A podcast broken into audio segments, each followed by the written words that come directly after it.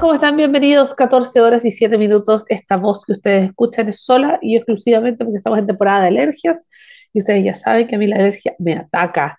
Así que primero que todos, primero que todo, muy bienvenidos a esta temporada ya, a este regio, estupendo octubre, este jueves 13 de octubre del 2022. El día de hoy vamos a estar hablando, adivinen de qué, de nuestro, nuestra querida electromovilidad que avanza a pasos agigantados, como ustedes bien ya lo saben, eh, mucho más de lo que nosotros nos podríamos imaginar. La, normalmente la, este tipo de proyectos y este tipo de avances muchas veces lo dejan un poco como más, más para después, siempre se está pateando o avanza de forma muy, muy lenta, pero en este caso eh, está avanzando muy, muy eh, rápido.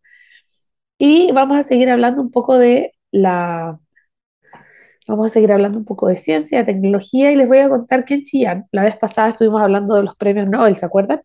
Bueno, esta vez vamos a hablar de Chillán. ¿Por qué? Porque abre el primer centro de Chile para atención exclusiva de niños con patologías psiquiátricas. Eh, nos dimos cuenta de que había muchas personas que no tenían las posibilidades económicas para poder eh, tener estas prestaciones que es lo que dijo el alcalde Camilo Benavente, en la primera casa de neurodiversidad. Bueno, ¿qué es lo que pasó? Que Chillán inauguró el primer centro municipal de Chile exclusivo para atención de niños y adolescentes del espectro autista con neurodiversidad y patologías psiquiátricas severas. Y se llama la Casa de la Neurodiversidad, que cuenta con un box de médicos, sala de telemedicina, telemedicina sala de consejería, sala de estimulación sensorial, baños inclusivos, patio de juegos, eh, implementación terapéutica adaptadas para todos los niños y niñas. Este es un centro especializado que atiende a 140 niños y adolescentes de 2 a 16 años que han encontrado atención de manera personalizada a sus necesidades eh, psicosociales, con un equipo multidisciplinario integrado psicólogos, psiquiatras, fonoaudiólogos, terapeutas ocupacionales, trabajadores sociales y también TENS. ¿Qué pasa? Que acá es fundamental y necesario que este ambiente sea facilitador, que sea cómodo para los pacientes, eh, para los pacientes, y la idea es que se puedan sentir eh, acogidos en un ambiente más natural para ellos, ¿verdad? Eso es lo que dice la psicóloga de esta casa de la neurodiversidad que se llama María Valenzuela. Nos dimos cuenta de que había familias con muchas dificultades, personas que no tienen posibilidades económicas para poder tener estas prestaciones. Ya saben ustedes lo complejo que es la, la salud mental, ¿verdad?, en, eh, en nuestro país. Y con este proyecto le han dado mayor periodicidad para que estos niños tengan las posibilidades y, que puedan tener las potencialidades también, que fue lo que dijo el alcalde. Bueno, ¿qué pasó? Que el municipio invirtió 170 millones de pesos en este centro que está especializado, además, de 400 metros cuadrados, pero el, se va a invertir otros 200 millones de pesos más para disminuir la lista de espera que ya, ya llega a 215 casos, que era como de esperarse, ¿no? Como era lógico, sobre todo eh, tratando de, de, tapar un, tremendo hoyo que es la atención psiquiátrica, sobre todo eh, infanto-juvenil, es complejo. Y ahora vamos a irnos a otro lado, que tiene que ver con una noticia que apareció en todos lados, y hay una revista que se llama Time Out, yo creo que ustedes la conocen, es una revista como lo es TripAdvisor. Time Out es, TripAdvisor es a las aplicaciones, lo que Time Out es a las revistas de, de, de, viajeros, de, turismo, etc. Es súper popular ahora, antes se supone que era como algo mucho más eh, como encontrabas como joyitas ahí, cosas como media escondidas, hoy día ya eso es lo más Vox Populi gay. Bueno, ¿qué pasa? Que esta revista británica, Time Out, elige el barrio Yungay entre los 10 barrios más cool del mundo. Bueno, inglés siendo inglés. Bueno, destaca que mezcla un estatus de patrimonio nacional con una reputación vanguardista en los últimos años y menciona incluso al presidente millennial de Chile, que es uno de los vecinos porque vive por ahí, el barrio Yungay, que está en el corazón de Santiago, acaba de ser reconocido por la revista Time Out en su ranking los barrios, en los barrios más cool y geniales del mundo. O los barrios geniales, como que, honderos, que sí. ¿Qué significará? ¿O dicen ustedes ser un barrio cool? Bueno, son los mejores lugares para diversión, para comida, para la cultura, para la comunidad. Son zonas con cultura, con ocio nocturno, accesibles, de vanguardia, comida y bebida brillante y asequible, eh, animada vida en la calle, grandes vibraciones comunitarias, excelentes áreas para que la gente viva, para que la gente visite y para que la gente se quede también. Eh, son lugares que mezclan lo mejor de la vieja y la nueva escuela, es un poco como el concepto. El barrio Ryungay, al parecer, tiene todo esto, porque figura el número 9 del ranking del 2022 de estos 51 barrios más geniales del mundo. Y en la descripción de la zona, si ustedes se preguntan, está la fotografía de la peluquería francesa. Yo fui a un lugar que está justo enfrente de la peluquería francesa, eh, por esa calle, y se llama eh, Museo Taller. Muy, muy, eh, Museo Taller, sí, Museo Taller, sí, muy, muy lindo. Eh, ¿Y qué es lo que dice esta revista? Es que el colorido del barrio Yungay está en alza, porque con estatus de patrimonio nacional, como el primer barrio planificado de la capital chilena, ha, sido, ha tenido una reputación vanguardista en los últimos años. Y es más, menciona que Yungay ahora se ha convertido en un imán para los jóvenes de un lugar súper cool, porque incluso el presidente millennial de Chile, Gabriel Boric, decidió mudarse aquí en marzo del año 2022. Es más, los lugareños de la clase trabajadora pasan junto a tipos creativos bohemios, en, atractivos lugares como La Voz, eh, revestidos con una diversa gama de fachadas barrocas, Bauhaus, Art Deco, como que se juntan una, una parte bien artística también. Eh, eh, Yungay es el lugar de varios museos también fascinantes, y exuberante espacio verde del Parque Quinta Norma, que está al lado, mientras que una escena gastronómica bien prometedora incluye restaurantes que sirven comida tradicional chilena, pizzerías de masa fermentada, cafés especiales, etc. Eh, el día perfecto en el barrio Yungay tiene que comenzar con una cafetería en, en Brunet y continúa con la visita al Conmovedor Museo de la Memoria y Derechos Humanos, para el almuerzo, un clásico albóndigas de pantruca. Yo no sé quién vino a hacer ese artículo, pero yo no pediría pantruca. Creo que una vez las probé y por Dios que eran mal. Albóndigas de pantruca en Casa Quiltro antes de comprar unas, algunas antigüedades, ¿verdad? Eh, y tal vez quizás un corte de cabello en, en el Museo Peluquería Francesa. Reponga sus niveles de oxígeno paseando por, el, por Quinta Normal en un parque maravilloso antes de comer una porción de pizza de masa fermentada. El lugar favorito del presidente al parecer que se llama Selvaggio Bakery. Y termina el día con una pinta de la selección de una pinta, un pint, un, una, un chop, en definitiva, de 100 cervezas artesanales en el barrio Yungay Viejo. Eh, menciona el Teatro Comunitario Novedades, el Teatro Comunitario Novedades y eh, los espectáculos de bolero y tango. Y para elaborar este listado de 51 barrios geniales del mundo, Time Out también encuestó a miles de habitantes de ciudades de todo el mundo, combinado estos resultados con aportes también de expertos, de una red global de editores y escritores locales. Pues no, no es como que veamos a ver qué dice el mapa, igual hay un, research detrás. Ya, y ustedes dirán quiénes son los primeros. Eh, los 51 barrios elegidos por time out. En el, vamos a hacer el, nosotros estamos, Chile está en el número 9, vamos a partir del 10, entonces está el curso, no sé, lo estoy pronunciando bien porque esto es en Marsella, Francia. Cours Julien, Marsella, Francia. El barrio Yungay, Santiago de Chile. Cliftonville, en Margate, en Reino Unido. Shimokitazawa, espérame. Shimokitazawa, Shimokitazawa en Tokio, en Japón, el barrio Logan en San Diego, Estados Unidos, Mile End en Montreal, Canadá, Ridgewood en Nueva York, Estados Unidos, Wat Village en Siem Reap en Cambodia, Cais do, do Sodré en Lisboa, Portugal y el primer lugar se lo llevaría México. En Guadalajara hay un lugar que se llama Colonia Americana que sería, según la revista Time Out, el lugar más cool de el mundo, siendo número 9 el barrio Yungay. Bueno, dicho esto, nosotros vamos a ir a la música porque a nosotros también nos gustan las, cosas cool y ustedes saben que acá las cosas cool son la música. Y partimos con MGMT, Time to Pretend. Que este gran capítulo de Move el día de hoy con una tremenda noticia y es la convocatoria a startups para poder sumarse al primer hub de movilidad de LATAM. Y tenemos un gran invitado, está conectado con nosotros, es gerente de Mass Adventure y le damos la bienvenida a Sebastián Díaz Mucio. ¿Cómo estás, Sebastián? Bien, ¿y tú, Vale? Muy bien también. Oye, comencemos con esta convocatoria.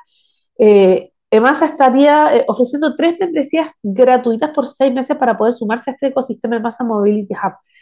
Partamos por esta convocatoria y cuál es el objetivo que tiene. Perfecto. Sí, esta convocatoria que llamamos el EMASA Mobility Challenge, este llamado a startups que estén innovando dentro del espacio de movilidad. Existen cuatro macro tendencias en lo que es la movilidad del futuro, que es la electromovilidad, los autos conectados, la movilidad autónoma y la movilidad compartida. Y esta convocatoria va no solamente para esas cuatro verticales, sino que también otros espacios que influyen en movilidad, como es logística, e-commerce, entre otros. Claro. Y mm, eso porque estamos lanzando, como mencionaste, el EMASA Mobility Hub, que es el Sí. primer hub de movilidad de Latinoamérica. Es este verdadero centro de innovación que estamos pronto a lanzar en- en- de aquí a- al próximo mes, eh, que va a contener tanto un espacio de cowork para emprendedores, equipamiento de autoparte, eventos de, net- de networking, capacitación integral, una serie de servicios y buscamos distintos miembros que se quieran adherir a este centro de innovación, a este hub de movilidad. Y para eso sabemos que las startups son estas empresas, estos emprendimientos tecnológicos que están a la vanguardia en lo que es la, en la innovación de Solo punta de lanza, pues obvio. Exactamente, y es por eso que buscamos a startups que estén en el mundo de la movilidad, que sean apasionados por esta movilidad del futuro eh, y que puedan hacer cierta vinculación también con la operación de masa. Y vamos a elegir, como mencionaste, a los tres que tengan mejor fit con lo que buscamos, que, que estén eh, mejor posicionados para hacer un piloto con nosotros y para poder integrarse al hub. Y vamos a regalar esta membresía gratuitas por seis meses eh, para el de Masa Mobility Hub y puedan aprovechar de todos estos servicios que les he mencionado. Oye, igual es harto, eh, es súper, es, es tremendamente ambicioso, muy en el buen sentido de la palabra, lo que están haciendo. Cuéntame un poquito cuáles son los beneficios de pertenecer a este ecosistema de alguna forma, cuál es la gran motivación que pueden tener las startups para querer participar. Perfecto. Sí, no, y, y solo un comentario ahí, es, eh, es ambicioso en el buen sentido, como mencionaste. Eh, pero es súper bueno, como es, es en Latinoamérica es el primer hub, es decir, esto, imagínate la escalabilidad que tiene. tal cual, y, y, es, y él le aporta un poco que viene a hacer masa a toda esta estrategia de movilidad que se está llevando tanto del mundo público como privado. Eh, el gobierno, a través de sus ministerios, está el, el Ministerio de Transporte, de Energía, de Medio Ambiente, involucrado en esta, en este, esta estrategia de transición qué de bueno. movilidad. Y EMASA en, en abril del año pasado, el 2021, firmó un Ok, acuerdo junto con otras 50 empresas de cómo aportar a esta transición a la movilidad me sostenible. acuerdo de esto, me Eh, acuerdo de esto, sí. así que este es el aporte que también que venimos a hacer desde MASA a esta estrategia. Y respecto a los beneficios, claro, son, son muy variados. La membresía de por sí trae una serie de servicios. Eh, está el espacio de cowork, todo el segundo piso, o, o gran Perfecto. parte del segundo piso del edificio va a ser espacio de oficina compartida. Entonces, de partida ya hay un beneficio ahí de poder instalarse a trabajar con todo el networking y todo el Perfecto. espacio que, que, que involucra un, un cowork. Y además, eh, como va a ser un, un, un edificio centrado en la movilidad del futuro, va a haber estación de carga autoeléctrico, un ¡Ay, qué taller específico para, bueno! para autoeléctrico, capacitaciones, eventos tanto presenciales como virtuales, eh, ¡Ay, qué o sea, capacitaciones y eventos de networking, también Demo Days, y esto es específico para las startups. Eh, toda startup también va requiriendo, ¿no es cierto?, hacer levantamientos de capital, eh, atraer inversionistas, y parte de los eventos que tenemos pensado en la parrilla de, de eventos de, de Lemasa Mobility Hub está el atraer a inversionistas y poder eh, conectarlos con los emprendedores que sean parte de este, de este hub. Y, y, por último también está la vinculación con EMASA, que no deja de ser muy importante. Nosotros en EMASA tenemos un, un, modelo de corporate venturing, que es esto de, de, de hacer vinculación de un corporativo como EMASA con startups, eh, que, que este área de EMASA Ventures. Y, y esa área, por un lado, tanto puede ser, o sea, esa alianza, también puede ser como área estratégica, como Venture Client, donde EMASA Claro. también pasa a ser un, un cliente de la, de la startup y eventualmente también tenemos un brazo de inversión. O sea, además Ventures también invierte en startups, entonces una empresa eh, que gane esta convocatoria, que vamos a hacer un piloto con ellos, también puede ser eventualmente invertida por Emasa Ventures y también ser un, no solamente un socio eh, de alianza, sino también un socio accionista de la startup que sea parte del, O del sea, imagínate, es todo para construir más en sí, todo para crecer, sobre todo para las startups que, que claro, eh, uno está muy acostumbrado a pensar en que las startups y los emprendedores y toda la gente que está ligada, sobre todo a la ciencia y la tecnología, están muy acostumbrados a surfear cómo va cambiando el mundo y que claro, que muchas startups les ha pasado tremendamente difícil estos últimos años, no solo por la realidad sociopolítica en Chile, sino en el mundo con la pandemia que han tenido que, que, que, que surfearla, como literalmente surfear una tempestad que se les ha venido encima, entonces esta es una tremenda oportunidad para ellos también. Bueno, lo estábamos diciendo en un principio, este es el primer hub de Latinoamérica, además que la convocatoria está abierta, ojo, hasta el 16 de octubre, si no me equivoco, ¿verdad? Así es, este domingo, así es, Perfecto. el último día. Estamos en la última, en la recta final. Sí. Ya, cuéntame un poquito, de, si es que sabes, por supuesto, qué startups ya han participado, cuáles son los países que han estado más interesados y eh, de qué áreas han sido como el, el, área de desarrollo, porque claro, hablamos de electromovilidad, pero igual hay muchas aristas de la electromovilidad. Entonces, claro. cuéntame un poquito de, de, qué es lo que han visto. Y no solo electromovilidad, o sea, la idea es eh, convocar startups de la movilidad sostenible del futuro. Ese es como el gran propósito. Es mucho más amplio el paraguas. Exacto, y ahí entra la electromovilidad como un componente súper importante de estas como macro tendencias de movilidad, pero también lo que es la movilidad compartida, del hecho de que las personas ya son cada vez menos dueñas de los activos, sino que son más que solicitan viajes, más que comprarse vehículos propios. Eso también Yo soy trae esa un persona. beneficio. ¿Cómo? Yo soy esa persona. y eso también trae todo un beneficio eh, ambiental de reducción de emisiones de, de, de efecto invernadero. También usan autos conectados, el poder ya eh, no, tener mucha información disponible el automóvil y también eso te permite hacer, por ejemplo, mantenimiento predictivo o poder eh, contar con la ubicación por GPS del auto. Hay toda una, una serie de, startups que también van por la línea de poder levantar información del vehículo y ponerla a disposición de los usuarios. Entonces, esa es otra vertical y también el mundo de lo que es la logística, la entrega de última milla, eh, todo lo que ha asociado al buen funcionamiento de un e-commerce, también eh, es parte también, por supuesto, de la movilidad del futuro y también pasa a ser eh, del espacio de la convocatoria que estamos buscando. De los países, hoy día, eh, bueno, además es una empresa con operación en, en, Chile, Perú y Colombia.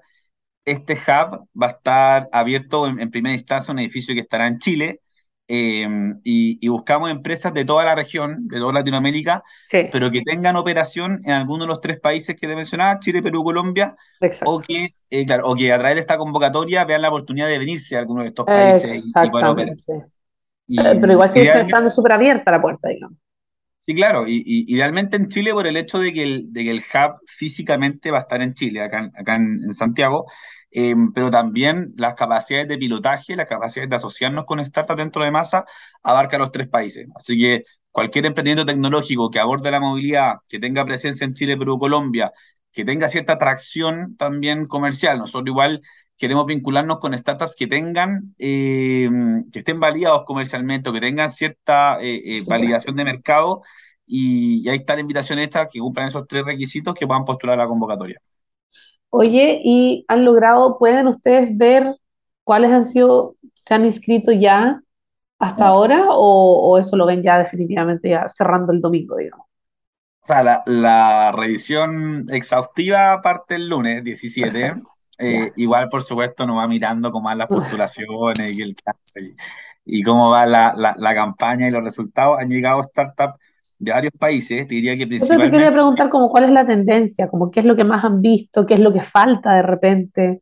A nivel geográfico, súper claro en lo que es Chile y Colombia, eh, también un poco de Argentina, de Bolivia, de Perú, eh, pero te diría que el grueso ha sido Chile y Colombia, y, y a nivel tipo de empresa, porque Ari está involucrada, muy variado, desde soluciones 100% software hasta empresas que fabrican productos de electromovilidad, Perfecto. Eh, o sea, no sé, o sea, eso. scooter, bicicleta, o sea, muy de, de, todo en realidad. También lo que o es sea, el, hay, el cabría, por ejemplo, cabría, por ejemplo, baterías solares, cabe eh, energía, sol, energía renovable para sí. movilidad, como es súper amplio el paraguas igual. Es súper amplio, es súper amplio y sabemos que así y por eso tratamos de apuntar a, a un espectro muy grande de, de, soluciones y de ahí elegir la que, la que más tenga fit claro. este pilotaje. Eh, energía que mencionaste, o sea, la movilidad y la energía son dos industrias que, que van 100% de la mano, claro, están ahí muy vinculadas. Eh, y también otro, otra área que, que interesante es el, el almacenamiento de energía, que es todo un desafío ahí, y el reuso de, o darle un segundo uso a las baterías de Autolate, donde no han llegado soluciones por ese lado. Así que, no, hasta ahora bien contentos con los resultados, pero queremos seguir convocando a más empresas. Así que esta primera convocatoria cierra este domingo, eh, pero... ¿Es la primera? ¿Van a ser más? Queremos hacer más, sí. Yo, yo creo que con desafíos quizás más acotados que esta tan amplia que estamos haciendo ahora, pero, pero sí, la idea es que el próximo año, o sea, lo que es el modelo de Masa Ventures, de poder vincular startups con la operación de masa o con el Masa Mobility Hub, es algo que va a estar continuamente funcionando. Exacto, esto es el puntapié inicial en definitiva. Exacto, es un puntapié inicial que justo coincide con la apertura del hub de este edificio, así que qué mejor eh, razón. Como queremos la casa por la ventana, claro. Claro, claro. Y, y dar estas membresías, eh, pero es probable que el próximo año, aparte de esta ventanilla abierta y se vamos a estar buscando soluciones, también es probable que lancemos nuevas convocatorias, quizás con desafíos más específicos a, empresas eh, o, a startups, pero, pero este punto inicial, esta convocatoria, el EMASA Mobility Challenge, que cierra este domingo. Oye, y sabéis que me, interesa mucho lo amplio que es este Paraguay, lo que cabe también en, esta, en esta convocatoria. Cuéntame un poquito cómo has visto tú, que por cierto tendrás eh, bastante más experiencia que yo en esa área, eh, ¿cuáles han sido los esfuerzos o cuáles han sido las, los avances que están teniendo las empresas, las startups, a la hora de tomar riesgos también, de meterse en industrias y de, meterse en, ciencia y, en tecnología que te inventó 10, quizás 15, probablemente 20 años atrás, no se veía mucho y era muy difícil levantar eso. Y hoy día las empresas están mucho más, bueno, estamos en un mundo bastante más hiperconectado y es súper diferente el, el, escenario, no podemos compararlo. Pero sí podemos hablar de cómo ha ido evolucionando. ¿Cómo lo has visto tú? O sea, ha sido un crecimiento muy grande, diría de hace 10, claro, 10 a 12 años. Eh, hace 20 años el, el, mundo startup, lo que es Venture Capital en, en Chile era muy desconocido. Yo creo que todos los esfuerzos que se hizo a nivel público principalmente al comienzo, eh, desde la Corfo, desde el lanzamiento de Startup Chile el 2010, por ahí que empieza un poco a, plantar esta semilla de lo que es el emprendimiento tecnológico, la innovación de base científica tecnológica y cómo esto puede ser eh, súper escalable y una oportunidad también de empleo para muchas personas que puedan eh, poner su, su, creatividad a disposición de una nueva empresa. Y, y desde ahí no solamente el mundo público, sino también empezó a entrar el mundo privado con la aceleradora de negocios, la los fondos de inversión privados, que ven esto una buena oportunidad también de generar rentabilidad, de invertir en startups. Y lo que pasó muy bueno los últimos años en Chile fue que empezaron a aparecer los casos de éxito, estos famosos unicornios. El unicornio. Claro, que tanto buscamos. Eh, Ahora, yo, yo siempre digo que, que el ser unicornio es, es, es, un medio, o sea, al final el fin una empresa rentable que, que, y, y, que y el capital tiene que ir hacia eso. Eh, pero claro, empezó a aparecer esto, esta empresa valorizada en más de un billón de dólares con inversionistas de, de Estados Unidos o, o, de otras partes del mundo, claro. Exacto, que, que quieren apostar por esta empresa de origen chileno. Así que eso un poco fue a, a, a acelerar este boom del venture capital de, de, de las startups para poder emprender o sea, para, para el boom de esta, del crecimiento de esta industria, y también las empresas, y ahí es un poco lo que hace más, eh, las grandes empresas tradicionales que llevan décadas operando con un negocio súper rentable o, o, súper fijo, también se están subiendo a este carro y está apareciendo lo que se llama el, el Corporate Venture Capital, que son empresas eh, grandes, como, como un poco lo está haciendo de masa, de que también apuestan en su estrategia de innovación de vincularse con emprendedores, de vincularse con, con startups para poder, ya sea a través de alianzas, a través de inversión o a través de, de Venture Client, que es contratar startups, también se suben a este carro y también por no volverse eh, obsoletos al final. Si igual las startups vienen un poco a, a, comer el mundo, a, a, tener un crecimiento acelerado en, en ciertas industrias, Así que también las empresas grandes ya posicionadas eh, han visto esa oportunidad y subirse a la ola del Venture Capital. Oye, fantástico. Es que me parece increíble todo lo que han crecido, todo lo que ha crecido en la industria también. Y, ¿sabes qué? Más me, me, me, da como más esperanza de, de la confianza que existe, porque antes, insisto, décadas atrás, siempre lo mejor era afuera, Acá, no sé, no había mucha confianza en la academia tampoco. Nos vamos a meter en esos pilares fundamentales, por supuesto, para seguir profundizando. Pero antes te quiero invitar a que nos vayamos a la música, ¿te parece? Fantástico, entonces nos vamos a la primera pausa eh, musical. Esto es para More Ignorance y así continuamos nuestro move el día de hoy. Chicos, estamos de vuelta 14 horas y 40 minutos y nosotros seguimos conectados con nuestro gran invitado de hoy, Hablamos de una gran convocatoria de startups para poder sumarse al primer hub de movilidad de la TAM. Son grandes noticias y por supuesto le damos la bienvenida una vez más que ha estado conectado con nosotros a Sebastián Díaz Mucio, el gerente de Emasa Venture. Bienvenido una vez más. Muchas gracias, Vale, por la invitación. Estábamos profundizando mucho, no solo en la convocatoria, que vamos a dar datos, eh, datos duros y, y, para que ustedes, quienes están viéndonos y escuchando, se vayan directamente a, a inscribir en caso de que necesiten y que quieran, por supuesto, ganar una de esas tres membresías gratuitas por seis meses para sumarse al ecosistema de Masa Mobility Hub. Eh, yo quiero saber de, de, un poco, mira, nosotros cuando hemos hablado acá en el programa, no solo de electromovilidad, sino de movilidad en general, siempre hablamos de tres pilares fundamentales que son el sector público, sin duda la parte más normativa, eh, con todo lo que implica, ¿verdad? Eso. El sector privado, por cierto, también. Y también la academia, que la, la academia tiene un rol fundamental. ¿Cómo has visto tú el ecosistema entre estos tres pilares en los últimos años? Porque como lo veníamos revisando en el bloque anterior, muchas veces en, en, años atrás, quizás la academia no se tomaba tan en cuenta o no, no existía tanta confianza desde ciertos sectores en la parte más académica y muchos proyectos asociados a la ciencia y la tecnología, muchas ideas se quedaron más bien en un paper y nunca mm. realmente se desarrollaron como proyectos que pudieron haber sido muy exitosos. Pero ahora parece que eso no sucede o sucede cada vez menos porque ya hay más confianza. ¿Cómo has visto tú las alianzas que se construyen con estos tres pilares fundamentales, la academia, el sector público y el sector privado? Sí, coincido que, que ha evolucionado positivamente. Eh, eso es lo, la academia es lo que se llama la, la, transferencia tecnológica, de cómo pasar de, de, un paper, de un estudio de oportunidad de mercado a un negocio real, rentable, que efectivamente se lance y se posicione en el, en el mercado. Claro. Es algo que, que, que, ha avanzado. Existen hoy día también hubs de transferencia tecnológica entre universidades que un poco están apoyando en cuáles son los desafíos que tienen para hacer ese impulso y ese traspaso de la academia al mercado. Y en eso hay más coordinación. Eh, también las mismas universidades se están metiendo en lo que es el Venture Capital. Han formado incubadoras de negocio o aceleradoras de negocio, laboratorios de fabricación, una serie de, de, de, servicios para fomentar el emprendimiento universitario desde los mismos estudiantes que comiencen a, a ver esta oportunidad de emprender con tecnología desde su época universitaria en adelante.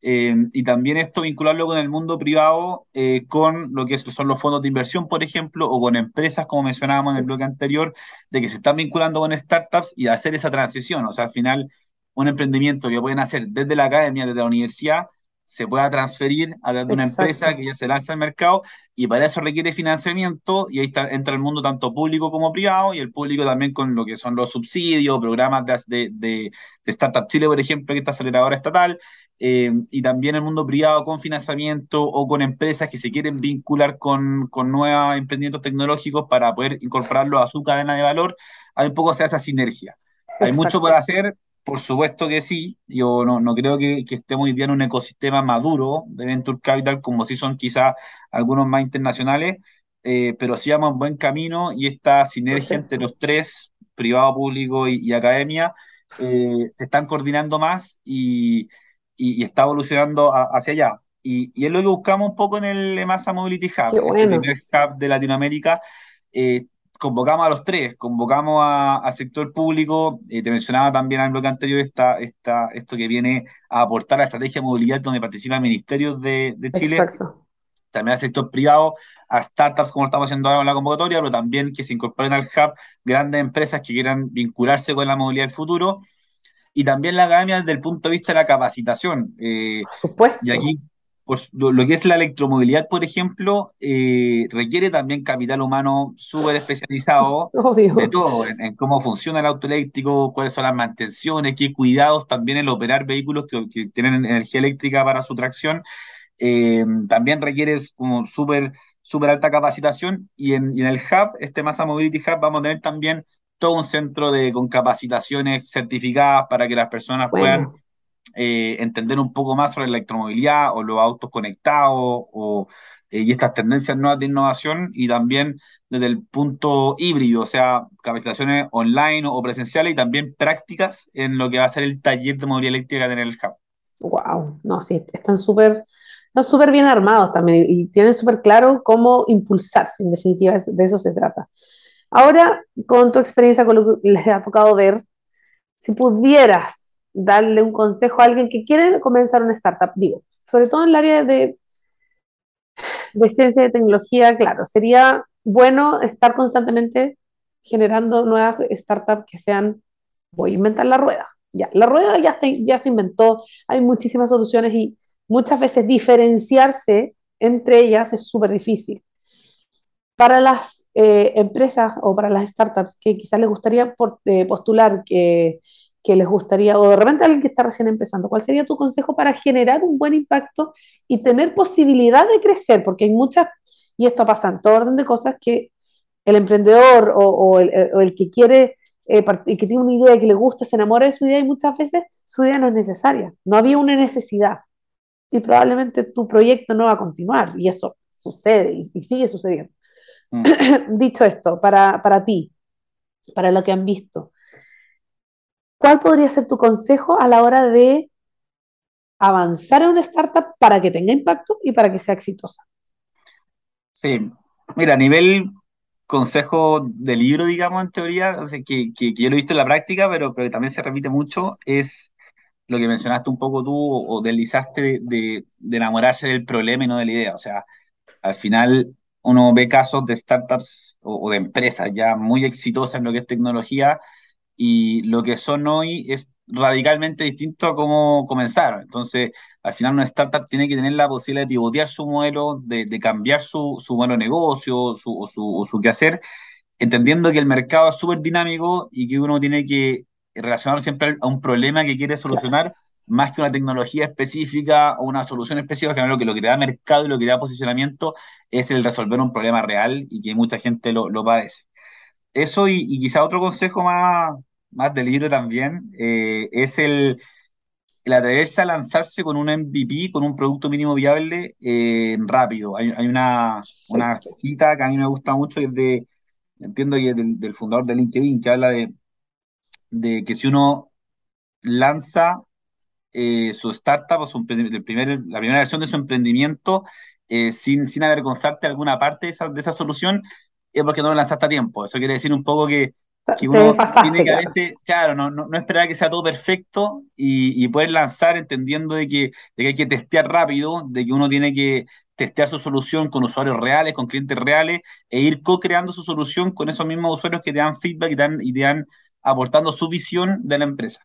Y por último, un consejo quizás más, eh, más práctico, eh, entender bien el ecosistema de venture capital, de emprendimiento tecnológico que hay en, en, el país donde uno esté emprendiendo o los países donde, donde uno se quiere posicionar. Eso es porque hay un, toda startup requiere financiamiento continuo para seguir creciendo y, y, en cada ecosistema, en cada país, existen diversos actores en distintas etapas. Entonces está la incubadora o aceleradora, en etapa sí. más temprana, algunos, algunos fondos de inversión que invierten en etapa más temprana, otros más tardía, lo que se llama etapa semilla, etapa serie A, serie B, etcétera hay todo un, un lenguaje y toda un, una serie de actores que vienen a colaborar en el desarrollo de la startup, entonces un correcto entendimiento de qué puertas tocar, en qué etapa te puede hacer crecer eh, el negocio. Eso es clave, y saber en qué etapa está ahí también. Claro, uno tiene que, que, que, saber con qué fondo de inversión invierte en qué etapa o en qué industria, qué, cuál es el rol del inversionista ángel, cómo acceder a un inversionista ángel y qué, y qué pedirle, qué solicitar, cuáles son los términos de inversión adecuados. O sea, hay todo un conocimiento práctico que, que, uno antes lo aprende, menos errores comete y son errores que pueden perjudicar el negocio a futuro. Entonces... Eso es clave, que muchas veces nadie te lo dice. Y esto lo aprenden, que es como la parte más burócrata, de repente la parte más administrativa, la parte más fome. Y eso normalmente claro. se, aprende, se aprende cayéndose. Entonces creo que es, es muy, muy buen consejo. Son las 14 horas 49 minutos y vamos a ir con los datos duros, eh, Sebastián. ¿Dónde la gente puede postular? Porque recuerden que la convocatoria, la primera convocatoria al menos, es, es hasta este domingo, así que todavía tienen tiempo. ¿Dónde, quiénes pueden postular? ¿Cuándo van a dar a conocer a quienes se ganen, verdad, estas eh, tres membresías gratuitas? Y por supuesto, eh, ¿cuál es el, cuál es el plan, a, el, plan que van a tener, cuál va a ser el futuro de, de estas eh, empresas que ganen? Bien, bueno, invitamos a los emprendedores que nos están escuchando eh, a que postulen, como decían, hasta el 16 de octubre esta convocatoria, la Masa Mobility Challenge, para ser parte y ganar las, las tres membresías gratuitas por seis meses que vamos a dar de este eh, hub de electromovilidad, o sea, perdón, del de, de Masa Mobility Hub, que es el primer hub de movilidad de Latinoamérica. La forma es en el sitio web de masaventures.com. Estoy ahí, ahí, estoy ahí. Perfecto. Estoy, en el, me en aparece. El banner, en el, el banner, banner primero, es el primero. Vamos a hacer la primer banner. Está aparecido ahí. En el, en el Sí. banner sale un, una sección de la masa Postula con el botón postula aquí. Exactamente. Y ahí te lleva un formulario en línea, Sí, sí, lo sencillo tengo. de completar. Ahí postula, vale, ahí todo. Voy a postular con mi, con mi pyme. Oye, está buenísimo. El presente formulario corresponde al único mecanismo de postulación de la convocatoria. Si tienes una startup que esté innovando en el espacio de la movilidad, esta es tu oportunidad. Las están ya. Links de información relevante, que es súper bueno decirlo. Las bases de la convocatoria acerca de Masa, acerca de Masa Mobility Hub, acerca de Masa eh, Ventures, acerca y también el sitio web de eh, Masa Móvil. Si tienes alguna duda, alguna consulta, escríbenos del, desde el formulario de contacto que vas a encontrar al final del sitio web. Y ahí está, y de hecho ya se conectó con mi, con mi, debo tener mi Google el- el- listo porque se conectó ya automáticamente. Perfecto, tal cual. Ahí vamos a estar hasta el 16 recibiendo postulaciones hasta este domingo. Después, las próximas semanas, vamos a estar en la revisión y selección de empresas. Y durante, de aquí al, a fin, la idea que sea todo durante este año, eh, tirado hacia noviembre y diciembre, estaremos anunciando los tres ganadores de la convocatoria del EMASA Mobility Challenge. ¿Cuál va a ser el criterio para elegir? Esto ya es de, de, de Zapa que soy nomás. Eh, están bien especificados en las bases, ¿eh? Ahí están los criterios. Y van por un lado sobre el equipo fundador, eh, que están detrás de la empresa, cuál es la solución que estamos que monitoreando, el, el potencial de mercado y el fit con, con EMASA, que tan posible es hacer este piloto real, o esta vinculación entre EMASA y la startup, o Ya. también con el hub, posible. Así que ahí están, en las bases están bien eh, descritos los criterios con su Súper ponderación bueno. de peso específico. Lo estoy revisando. Los requisitos de postulación, ustedes se preguntarán, ¿quiénes También. pueden postular? Bueno, el postulante debe cumplir al menos los siguientes requisitos para ser elegible en el proceso. Un emprendimiento con base científica tecnológica de alto potencial innovador, una startup constituido como persona jurídica y que cuente con una solución de algún grado de validación técnica y comercial, lo que estábamos conversando recién. Y la solución debe relacionarse con alguna de estas siguientes tendencias de innovación de movilidad. Electromovilidad, autos conectados, movilidad compartida, plataformas digitales. Eh, debe tener operaciones al menos eh, y personal contratado en alguno de los países de la costa Pacífico Sur, Chile, Perú y o Colombia. Eh, los requisitos de tener sin prejuicio y la parte ya más, más Ah. leguleya, ¿no? Que es obvio que hay que ponerle en la fase, pero está súper Sí. claro, súper bueno. Eh, En el punto 4, ¿vale? Están los criterios de, de evaluación. punto cuatro criterios de evaluación. Está el, el equipo emprendedor, como decía, la Eh, solución. 25%, la solución, el modelo de negocio, un 20%, el potencial de vinculación De con EMASA, el 30%, perfecto. Y ahí está el link de postulación, las etapas de la convocatoria, que es un poco también lo que nos interesaba. Y por supuesto que nosotros, y están los premios, pues ahí se entrega las tres membresías de categoría startup por un periodo de seis meses. ¿Qué incluye esta membresía? Eh, y está, está tremendo, dos asientos no fijos en cowork, de lunes a, más encima es todo súper específico, de lunes a viernes, horario AM o PM, difusión a través de los canales digitales de la Masa Mobility Hub, acceso a capacitaciones, que es clave, beneficios en e-commerce de red de masa, programa de beneficios partners AWS, HubSpot o startups, pa- participación en el Demo Day y participación en el equipo de Masa Ventures, es decir, la posibilidad de presentar tu startup y oportunidad de inversión al equipo de Masa Ventures, el solo hecho de ser ganadores o finalistas de la convocatoria no te otorga el hecho por sí el financiamiento, es lógico, Claro. eh, corresponde son a un proceso independiente, pues son, son caminos Exacto. distintos. Exacto, son tracks separados. Lo que mencionábamos antes de que está la posibilidad de inversión por parte de Massa Ventures, sí, pero no el ser ganador de No te la puedo no- no asegurar. acredita- claro, no, no acredita inversión. El premio va por la mentira, pero aparte está el potencial de inversión que es un- el valor que, que eso se ve en el camino, claro. Oye, Seba, de verdad, fantástico este, esta tremenda convocatoria, mucho éxito aquí al, al lunes y ojalá que cuando ya tengan la, tengan los ganadores, ¿verdad? Eh, podamos conectarnos de nuevo, podamos conversar y ver qué sigue para adelante para esta empresa. Sería genial. Así que muchísimas gracias. Primero que todo, queremos agradecerte por tu tiempo, por haber estado acá con nosotros y, eh, y mucho éxito para lo que se viene ya el próximo lunes. De todas maneras, gracias, gracias a ti y encantados de volver ahí para contar los resultados y cómo seguimos avanzando con esta estrategia y con el lanzamiento del hub. Absolutamente. Mucho éxito y quedas completamente liderado. Gracias. Chao, chao. Y nosotros, chiquillos, yo no puedo creer que se nos acaba el programa así de rápido. Sí, exactamente 14 horas 55 minutos. Y nosotros nos vamos a ir a la música. Nos despedimos con The 1975. Esto es Girls. Nos vemos en el próximo capítulo de Move. Chao, chao.